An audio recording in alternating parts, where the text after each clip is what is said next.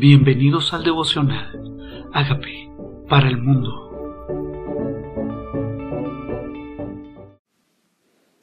Segunda de Reyes 6. Eliseo hace flotar el hacha. Los hijos de los profetas dijeron a Eliseo, de aquí el, el lugar en que moramos contigo nos es estrecho.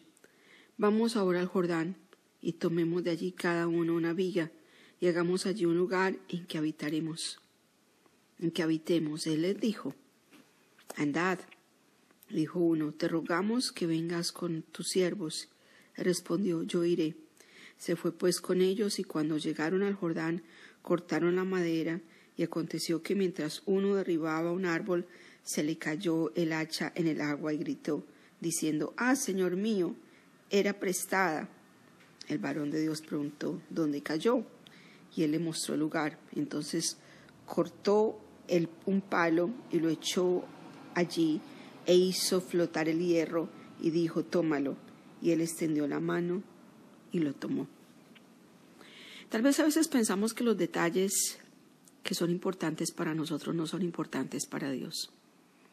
Ellos encontraron que su habitación era estrecha y estaban construyendo una casa más amplia. Tal vez él era el mismo sentir de Eliseo y Eliseo dijo yo voy con ustedes cuando lo invitaron. Los hijos de los profetas. Necesitan un espacio más grande. A que no pareciera que Dios le pareció malo, a que no fuera que fuera un castigo de Dios el hecho de que el hacha se cayó. Simplemente hay circunstancias en la vida que pasan, circunstancias. Pero en cada detalle, en cada situación que nos importa a nosotros, también está Dios. A un hacha hace flotar del agua aún eso, en esas cosas que para nosotros nos han robado la paz o nos quitan el gozo.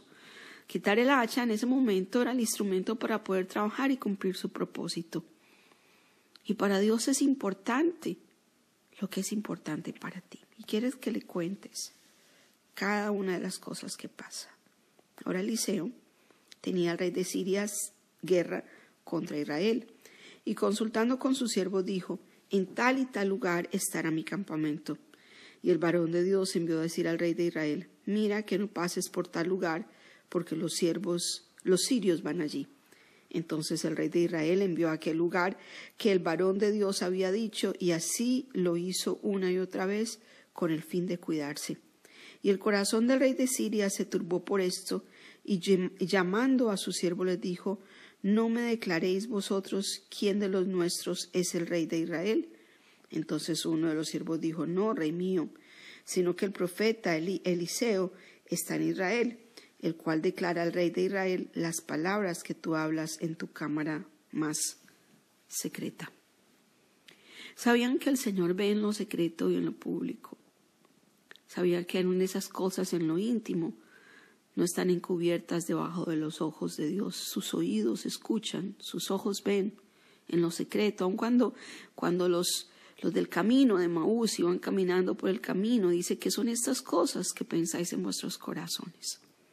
El rey de Siria no podía encubrirse delante de la presencia de Dios y quería guardar a Israel del rey de Siria y se lo hacía saber a Eliseo para que Eliseo se lo contara al rey de Israel. ¿Hay algo que Dios quiere que tú sepas? ¿Algo que Dios quiere sacar a la luz? Él lo muestra. No tiene ningún problema en revelar lo escondido. Él dice, te daré los secretos escondidos, te daré los, los secretos más guardados. Y los secretos más guardados también están delante de Dios. Y Él declarará a tu corazón lo que necesitas saber. También ocultará lo que no es de Dios que tú sepas. Pero aún eso que está en la cámara, en lo más secreto, que tú hablas, Dios lo escucha. Y él dijo, id y mirad dónde está, para que yo envíe a prenderlo. Estaba hablando de Eliseo. Estaba molesto con, que Eliseo contara todo al rey y le contara dónde el rey de Siria se encontraba. Y le fue dicho, y aquí que él, eh, que él está en Dotán. Entonces envió el rey allá gente de a caballo y carros y un gran ejército, los cuales vinieron de noche y sitiaron la ciudad. Y se levantó de mañana y salió el que servía al varón de Dios, y aquí el ejército tenía sitiada la ciudad con gente de a caballo y carros. Entonces su criado le dijo, Ah, Señor mío, ¿qué haremos? Él le dijo, No tengas miedo, porque no son los que están con nosotros, porque son más los que están con nosotros que los que están con ellos. Y oró Eliseo dijo, Te ruego, oh Jehová, que abras sus ojos para que vea. Entonces Jehová abrió los ojos del criado y miró, y aquí que el monte estaba lleno de gente de a caballo y de carros de fuego alrededor de Eliseo. Tal vez en nuestros temores solamente vemos el mal. Lo que veía el criado de Eliseo solo era a los enemigos, a los caballos, a la adversidad. Lo que veía Eliseo era el mundo espiritual, el Dios de Israel que lo rodeaba con ejércitos y carros de fuego. Y a veces en nuestros problemas, cuando nos turbamos, cuando miramos a las circunstancias, se nos olvida que Dios tiene un gran ejército alrededor nuestro, ángeles que acampan alrededor de nuestra vida, carros de fuego. Y por eso Eliseo dice, Dios, ábrale los ojos a mi criado, que solo se concentra en lo negativo. Abre nuestros ojos espirituales para que veamos que más son los que están con nosotros que los que están con ellos. Abre nuestros sentidos para descubrir que mayor es el que está en nosotros que el que está en el mundo, porque nuestros problemas magnificamos al enemigo y minimizamos la gloria de Dios. Y Dios quiere que mis sentidos espirituales descubran que hay un rey grande, que la vida espiritual es más real que la vida física y que hay un Dios grande y poderoso que rodea a sus hijos. El que le había contado los secretos más guardados a él era Dios mismo y Dios sabía que su enemigo se iba a enojar, pero Dios ya tenía un gran ejército custodiando alrededor de sus hijos, alrededor de su siervo Eliseo. ¿De qué tenemos miedo? Tal vez nuestros ojos están puestos en lo físico y no en lo espiritual. Y luego que los sirios descendieron a él, oró Eliseo a Jehová y dijo, te ruego que hieras con ceguera a esta gente. Y lo hirió con ceguera, conforme a la petición de Eliseo. ¿Sabes que podemos ser, puede que el enemigo ni siquiera nos vea? Que podemos ser invisibles ante los ojos del enemigo. Sabes que el enemigo puede cerrar sus ojos a nosotros y no vernos cuando Dios quiere protegernos. Sabes que así como pasó el espíritu de muerte y no entró a la casa de los hebreos en Egipto, también Dios puede enseguecer el ojo del enemigo para que no te encuentre. Dios puede contestar a tu petición cuando ti tú clamas a Él. Una vez más, Elías era hombre sujeto a pasiones semejantes a las nuestras y oró para que no hubiera lluvia y no llovió. Ahora Eliseo, su criado, tenía una doble porción de su espíritu y sabía que cuando él clamaba, Dios oía. Elías veía caer fuego del cielo. Ahora Eliseo también hace que las cosas espirituales sean evidentes y notorias. Sabía el poder de la oración. Clamó a Jehová oh, te ruego, te ruego que les dé ceguera. Y Dios lo hizo. Después de esto, dijo Eliseo, no es este el camino, ni es esta la ciudad, seguidme, yo os guiaré al hombre que buscáis. Y los guió a Samaria, y cuando llegaron a Samaria, dijo Eliseo a Jehová, abre los ojos de estos para que vean. Y Jehová abrió los ojos y miraron, y se hallaban en medio de Samaria. Cuando el rey de Israel los, los hubo visto, dijo Eliseo, los mataré, padre mío. Él respondió, no los mates, matarás tú a los que tomaste cautivos con tu espada y con tu arco. Pon delante de ellos pan y agua para que coman y beban y vuelvan a sus señores. Aquí está el enemigo. Aquí está él amontanando agua, ascua de fuego en contra de sus enemigos. Sus enemigos los guió. Él guió a sus enemigos hasta la boca del lobo, los llevó hasta la mano de su enemigo, que era el rey de Israel.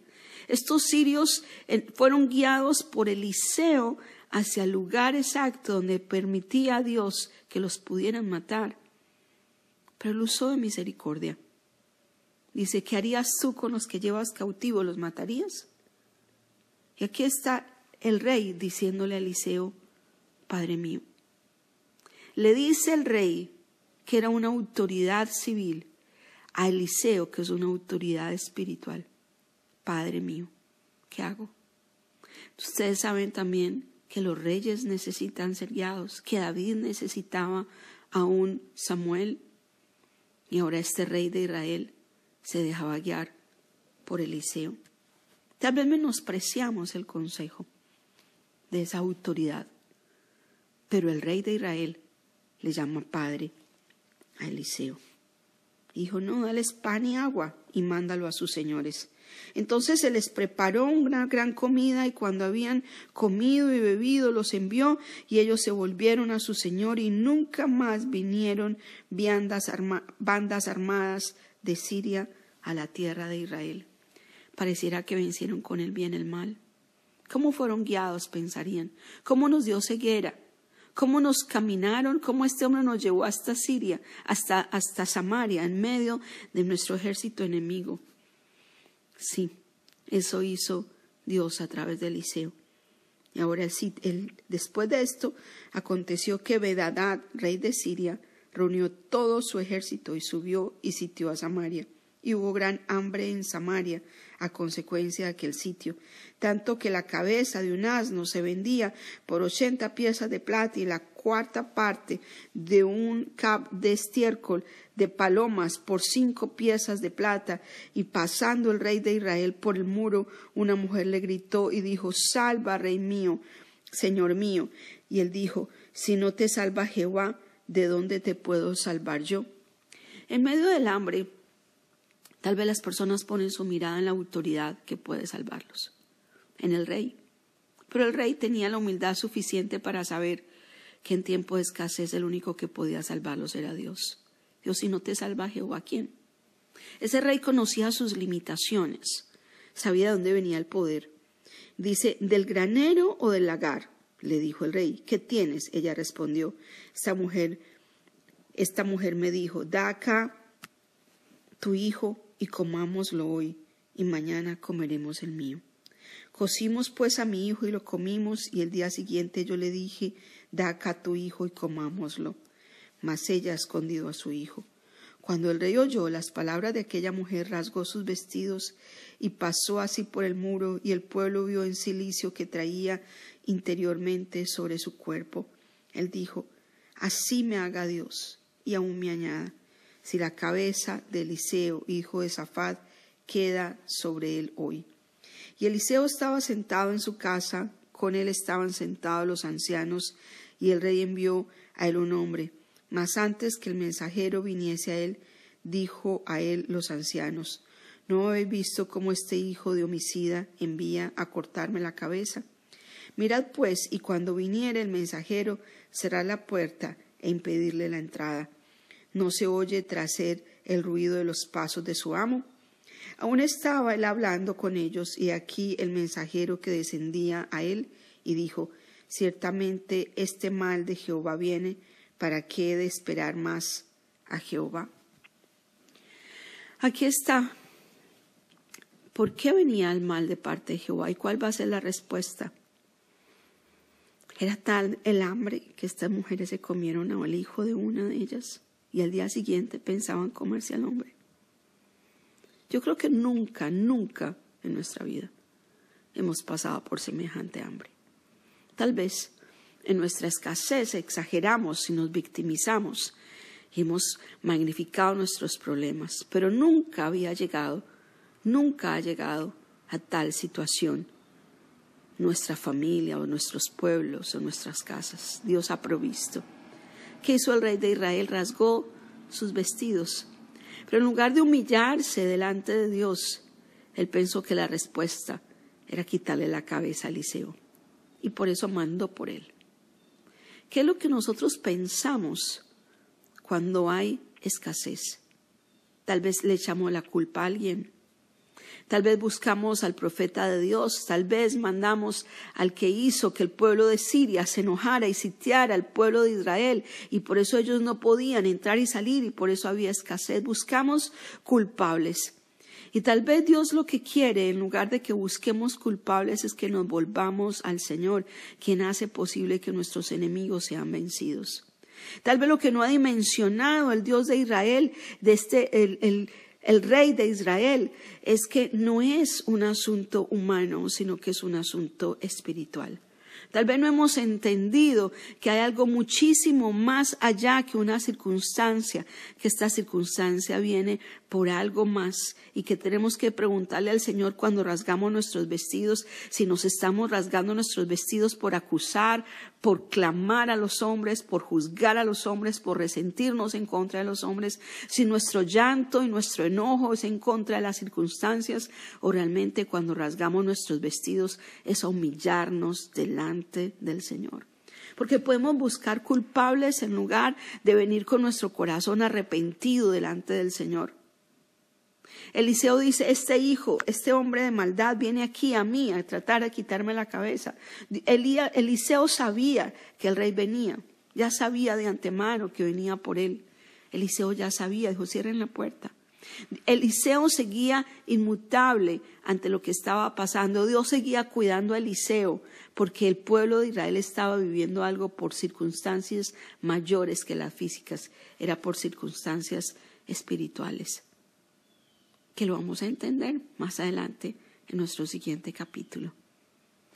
Este Eliseo fue usado por Dios para que entendiera que hay un mundo espiritual paralelo al mundo terrenal. ¿Por cuál de los mundos nos dejamos guiar? Tal vez es necesario que hoy le digamos al Espíritu de Dios, abre mis ojos para que yo vea lo que no he visto, Abre mis ojos para que yo no me concentre en lo físico, sino en lo espiritual.